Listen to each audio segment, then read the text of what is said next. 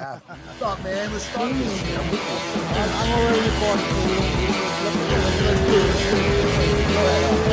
One, two, three. Mr. Matt Serra, how's it going, my man? How are you, Hafa? What's new, man? Not much. Yeah, well, we, we've been talking about doing this for a few weeks, and uh, last week was just crazy with all that Weidman stuff. Uh, yeah, yeah, that was crazy, man. We got a mutual fe- friend, Renzo Gracie. Yes, who I know a very long time, and Renzo too. I'm, uh, well, I know Renzo very well. Renzo, shoot, man, Renzo's family to me. Yeah, he's the you best. know what I mean, Mister Renzo. I wouldn't be over here on. How do you pronounce your show? What do you call this? Again? It's uh, well, it's like MMA today, but uh, H O J A E. It's like Oji. So Oji. Hoje, yeah, it's a MMA today in Portuguese. Oh, why wouldn't it be on MMA today if it wasn't for Master Renzo Gracie? so there we go. So uh how how's uh let's just get this uh Weidman stuff out of the way. How you you be in touch with him at all? How is he feeling? I I, I love that he's doing a lot of social stuff so people can I, follow what's going on. I know, I know about as much as everybody else. You know what I mean? It's very um it, it's very depressing, yeah. you know, when you see a, a, a friend of yours like that having to go through I see anybody have to go through exactly. something so horrific you know what I mean? But uh, I just like to, uh, you know, what makes me feel good is that I know like the worst is over. You know, not that it's out of the woods yet with anything, but uh, you know, the worst, exactly. the absolute worst is over. So yep. that makes me feel better. So we, besides we were, that, it was just you know horrendous. Yeah, we were looking so forward to see how how was it gonna come back, right? Because uh, I, I, remember uh, talking about his upcoming fight, and uh, the the the big question is like sometimes we, and I heard uh, Ray Longo talking about that too. It's more like a mental block that that that he's been dealing with uh, through the fights and uh, not getting the W's and stuff like that. And we were, I was super excited uh, to see him come back, and then that shit happens. And uh, yeah, I mean, I'll tell you this much: like he out, and, and, and especially you know quoting Ray, like he hasn't looked like this in, in years. You know, he looked phenomenal and he had a great camp and uh feeling good, looking good, and you know, this is the game we play. Yeah. You know, it's uh it's it's a it's a rough game. It's an unforgiving sport, but you know, we we all know the risks. You know, exactly. Exactly. I, I just think it's like it was mind blowing that had to happen to him of all people after what happened to Silva too, right? It's like ah, what the what's the chances of that? Shittiest, shittiest coincidence ever, right? It's like worst coincidence you could think of. Exactly. You know what I mean? So uh, you know, it's just a brutal thing. You know, I've never seen those kind of breaks in kickboxing before I even did MMA. I'm watching it and like I'm like, man, I hope that God, you know, it just it makes you a little a little hesitant to let loose let loose on those leg kicks. You know what I mean? Exactly, exactly. So it looks it looks like he's in uh, good spirits. So it's uh you know the the worst is over now. The worst is uh, over. That's how we got to look at it. Happen. You got to he's he's gonna have like a good year recovering from all of that until he yeah man bounce back and stuff. So yeah, I'm sure, but it's not still a young guy. So there, there, there's plenty for him out, right? I I believe so. You know, especially with his fighting style.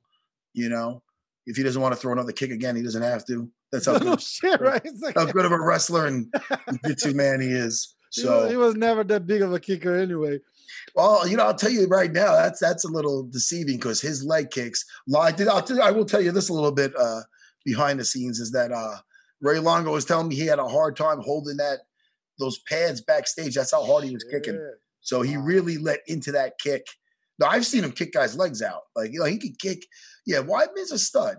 You know, he, he's oh, a, a well-rounded, well-rounded fighter, and uh, it's just an unfortunate thing. yeah, know? really I, is. I hear you. I hear you. I I, re- I still remember uh, Joe Rogan uh, on, on, that uh, face-off with Silva. That Silva was talking some shit to him, and uh, Joe Rogan he was like right there, and, and he'd say like kind of like Weidman broke Silva right there on the face-off because uh, he he had so much confidence and. Uh, Oh, he just a stare down. He looked at Silva and said, "Dude, what the fuck you doing? I'm not afraid of you." He said, "Yeah, I might work with other people, but I'm not. I'm not afraid of you." No, no. Well, Chris, I feel Chris had Anderson's. Yeah, he had his number. He was really just, you know, and that's unfortunate about that second fight because he. Oh, the second, yeah, the second. But fight. I feel even if it wasn't for that, Chris was just, you know, on him. You know what I mean? Yeah. So you know, hey man, we're gonna see Chris again. You know, I just hope he heals up and, you know, he's a good, he's a very good man. It's it's a it's a funny thing that because you were present. Uh, one one you were actually fighting on on probably like two of the biggest upsets in the UFC, right? The G, your GSP fight, and then uh, Anderson's uh, with with Chris uh, fight. I mean, you guys knew him, but so far for the for the scenario at that time, Anderson was the man. He had like yeah. a, a, a, Nike sponsorship and shit like that. Anderson knows. I never oh, forget oh, yeah. that. Yeah. Right. And, and, then Chris gets there and knocks him out when he was dancing and doing all that shit. And uh and and and and you and and and G- I had GSP on the show and I and I and I think we talked about you, and uh, we talked about bouncing back from from that loss. Oh yeah, and, and you you just got a thing with with with him, right? You guys you guys were uh, doing a podcast together or something like that. It was like, oh no, my god, yeah, George is a good man. He was just on UFC. I do UFC Unfiltered, yeah, and that's the the UFC's official podcast. I do it with comedian Jim Norton. I so love Jim Norton. so George, yeah, Jimmy's great.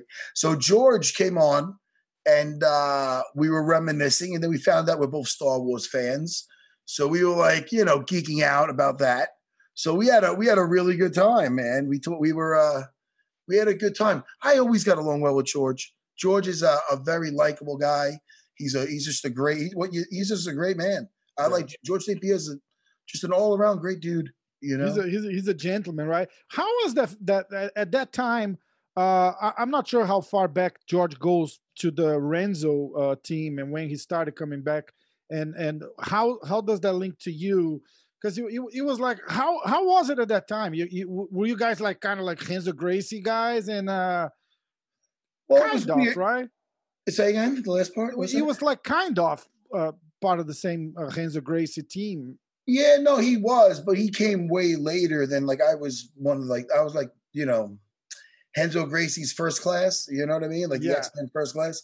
I was uh, part of these original students when he came over in like 1996. So you were the first black belt here. American black belt on the yeah, yeah, yeah. So I had seniority, so he wasn't really welcome to train there when I was fighting, getting ready for the fight. I see. You know, again, this is all now. Listen, well, it's all of course, this is ages ago, and this is home now, and and uh, he's got a very tight bond with John Danaher and but uh, even Jet, John Danaher, who's very tight with him, is you know super tight with me, and you know he even had to step he stepped back and didn't teach him for that time. So it was a little weird, but we you know we fought a couple times, and now everything's great. We both kick each other's asses, so we're all welcome. Shit. Exactly right. It's all good. Yeah, exactly. What do you uh, see about this uh, John Danaher squad move to uh, Puerto Rico? I think it's amazing. I'm so, I'm just happy for my friend. And he taught, listen, when you've seen somebody's whole journey from the second they walked into the Jiu-Jitsu Academy and they're a just a bouncer slash philosophy teacher, which is an interesting combination. And then to see that guy become like the most genius mind on the planet of, for jiu-jitsu and to to really just help the sport evolve to the to the next level, everything with the with his uh with with with his take on jujitsu and and his especially the the evolution of the leg game. You know what I mean? The yes. Ashigaramis and it's just he, you know, it's I'm so happy to see my good friend living on a beach doing what he loves. Like you know what I mean? That's how he ended up. That's fucking great. You know, I know. You know. Eh, I'm happy. I, I'm just happy for my friend, and all his students are all great guys, and you know, uh, um, like Gordon Ryan is is yeah. is amazing, and you know, I love watching Gary Tonon, especially fight MMA. I like the way he incorporates the new techniques. He's so good at one, right? Yeah, he's doing great. Yeah. So I mean, I, am just happy for the whole situation. Happy for all those guys, especially it's, it's, Johnny. It, it, it's impressive how uh, how much Gordon absorbed from uh, from John, right? He's he oh, yeah. he, he he's kind of like uh, like mini John kind of a like he he kind of teaches like John Danaher. He talks very low and very paused, yeah. and and and he became some sort of a like a a, a nerd of the sport, right? Like he studies yeah. a lot. And I was I had a uh, Sean O'Malley on the on the podcast. Okay. And we were talking about that. He kind of does the same thing. It's like he he watches a lot of uh, uh, his own training and he watches other people's fights and styles and and I was like, you're kind of like of a nerd of this person. He's like, yeah, man, I just enjoyed that. And the first reference I had it was uh, Gordon Ryan because that's I I had a class with him and it, and it's amazing how he teaches. He's he's so like step by step on every level and and and and, and he's just great. He absorbed John Danaher's way, right? It's not just the, yeah. the, the, technique, but he I'm sure absorbs like almost everything that that man had to offer. It was just amazing to see. Hey, listen, man, and then you know he's going to pass that on to his students. It's the circle of life. Exactly. It's a beautiful thing. You know what I mean? Yeah. So yeah, I'm happy for all those guys. I love it. I love it all. Uh, I'm an old school jujitsu guy. I like teaching the fundamentals more than anything because that's just what I I I I'm an I'm an absolute expert at. But don't get me wrong, my student Jason Rao is uh he spent a lot of time with the death squad. So he was helping me with my outside ashi, and I got one off the other day on one of my brown belts, and I was like, "Oh, nice!" So I'm still having fun with it, you know. That's awesome. But you know, kind of like Will Smith. I just don't like entanglements. I don't want to get my. that's fucking. It's a little. they can't all be gems there, Hoffa. Anyway, I, I just don't want the 50-50 positions only because my knees got some arthritis and I don't like the twisting and shit. So I like Renzo shows a beautiful um counter to the ashigarami when somebody's coming around for your leg, how you put the foot in front, come through, and you get a foot lock, and you can use that to pass. And I love it all. I love it all. I love jujitsu. You're, you're more like a like a like a great uh, a Gracie uh, roots guy, right? Like the fundamentals. Well, hundred percent. Yeah. Oh they, well, yes. I mean, well, uh, I mean, you know, I'm I, I teach what everything that Master Renzo, you know, taught me. You know, so I know how to bring guys up, especially with the fundamentals. Yeah. Like I'm going to well tonight. I'm probably going to teach the advanced guys, but I'll, I'll, tell you half the time I teach. I'll teach the white belt class. I love That's it. awesome. Because I like to get guys hooked also.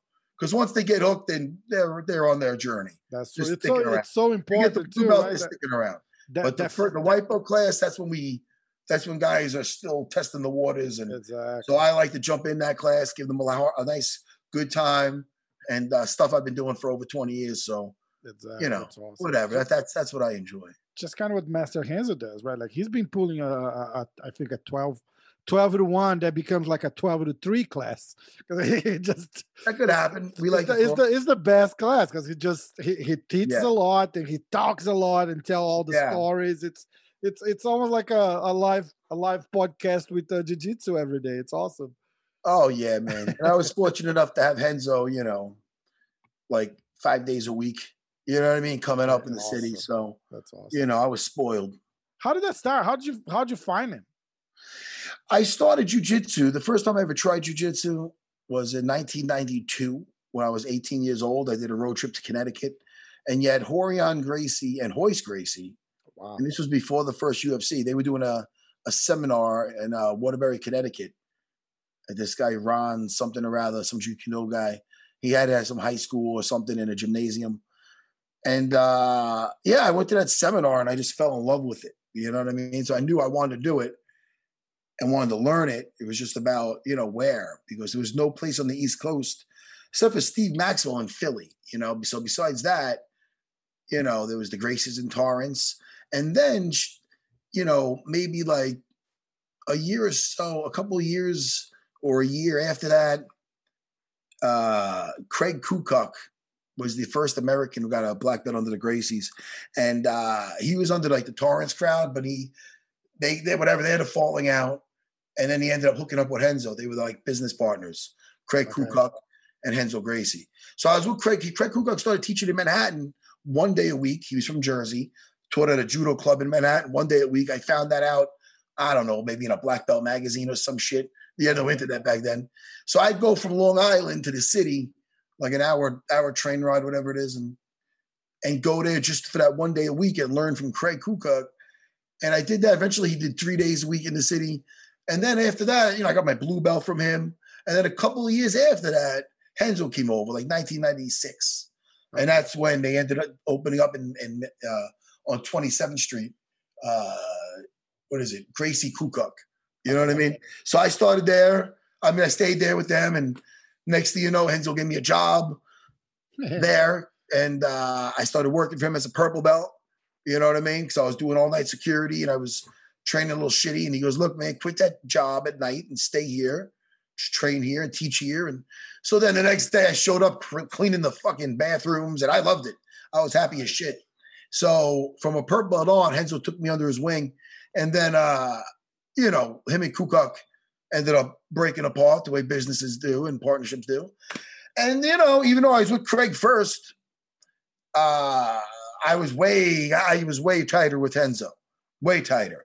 Craig Craig will never let you get too close. He's kind of like a stern German dude, and just like you know. And then he wasn't too personable. He was had good jujitsu. He really did. Had very good basics. Found that he was he, he had like that Torrance Gracie jujitsu, like the Gracie brothers, and okay. he had that like self defense and and, and uh, just a strong foundation. He had a good jujitsu. But then Renzo took it obviously to the next level, you know. And Renzo like cared about my progress. You know, I remember I was going to do the worlds as a purple belt, and I didn't have enough money. And he goes, "If you can't, you, he goes, you have to go. If you can't afford to go, I'll pay for you to go. But you, you have to. It's good for your experience this."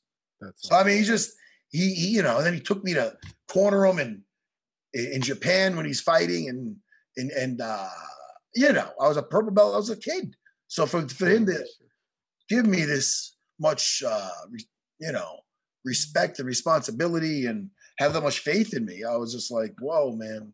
I can't say enough about Renzo Gracie. And, and for know, you to experience all of that too, right? So, oh man, that's that's that's it's, it's that's priceless. You know. Yeah, Renzo is, Renzo yeah, yeah. So, uh, tell a little bit about the the podcast. Uh, I, I want to put a link on the description here so people can uh, can find you guys because I, I don't think you have a lot of listeners from Brazil, do you? You know what? I'm not sure, but yeah. anywhere you find the podcast, it is the UFC official podcast. Uh-huh. So UFC Unfiltered, uh, you get it where anywhere you look for podcasts. So it's myself, comedian Jim Norton. We talk everything MMA, pop culture, yeah, yeah. What are you watching lately, Hoffa? What are you What are you watching lately? What are you streaming? Uh, I usually do not fight related, mofo. Not oh shit. Uh, you could be much. fighting in it. you don't watch anything. I was watching that uh, karate show on Netflix. The Cobra Kai. Cobra Kai. Cobra Kai. fun. It was fun. fun. It was fun. It was kind of like I, I took me a while to get hooked on it, but everybody was talking about it. Yeah, and then I was like, all right, I'll give it a shot. I thought it was a little silly, but then, like every TV show, you start watching, you just get hooked to it. So, well, I'll tell you right now, I'm watching Warrior on HBO uh, uh, Max. That thing okay. was on Cinemax. What a good show that is! Warrior. Woo! All right. It's about San Francisco, Chinatown, in like 1878 after the uh, Civil War here in America, you know? Okay. So, like, you had like the Chinese coming over, they were getting discriminated against, and a, a, a lot of discriminate, uh, a lot of um hate against them. My, my, I fucking always pronounce it wrong. Anyway, so there was fucking there's gangs and there's the, the police, who's corrupt, who's not, such cool characters. I am digging this. I just saw my buddy Michael Bisping in an episode. I'm like, oh, oh shit! But I'll tell you, the show's Warrior. What a good show! Oh, awesome! I've been watching that lately. Okay. Besides that, I recommend Vikings. Probably my watch any of that. And and well, get into I, this shit. I, I know. I'm due to watch Game of Thrones too. That everybody talks about. I never saw one single fucking episode. Well, I mean, listen. Then you're now you're behind. Now I can't help. That ship has sailed. you know, try you watch it. That. Oh, I, I read all the books too. Not to be that guy. No, and I don't even read books but I read those books. I loved it. It fell off a little towards the end. Okay. But uh that's because the the show went past what the guy was writing. But that oh, dude, man, I, I, hope he comes up with the rest of his books because the books were good, really good. That's awesome. That's it's hard awesome. to keep my attention. So, look, yeah. just before we uh, we close this, yeah, we're uh, flying, man. Go ahead. We can talk a little bit more. One one thing that I loved on that uh looking for a fight is that I, I, I still remember. I think it's one of the funniest moments is where you were uh, you guys drove to Connecticut. Uh, Dana White had a meeting at ESPN or something. You were waiting outside on like oh, literally on on a sidewalk, and a fucking crazy guy came like staring at you and uh, trying to pick a fight with you and you were like dude just just keep walking. There's a safer fight for you across the street or something. And then you were telling us like it's fucking unbelievable that always happened to me. I don't know man. I'll tell you half a trouble and, and yeah, dana makes it like no no it is you it's not I go, is it me he goes yeah it's you i mean maybe i could be quick to go off sometimes but there's other times man like that time i'm with dean thomas some homeless dude or whatever that guy walks by just go, what the fuck are you looking at? He goes to me. I go, I, I, go, that's when they, I'm like, yo, I go, dude, man, there's a safer fight on the next block. Oh, don't, don't, do this. They're gonna think it's me. They're gonna think I'm looking for trouble. you know, there's that time in Vegas when I had to control that drunk in front of my family that got viral, and I had to mount this guy in a cafe. It's like these things. It's just ridiculous, man. I'm like, yo, but that's what's so good about jujitsu. Yeah. Jiu-jitsu is like having a superpower. You know what I mean? I I put any one of my students in the same position as me as that time I was in Vegas when that drunk started some trouble. And you know, I don't want any of my students because I don't look like a pussy. So for somebody to start with me, they can start with anybody. And I don't want any of my students getting embarrassed in front of their family. I, at the end of the day, all I did was mount a, a drunk white belt. It's no big deal. It's easy.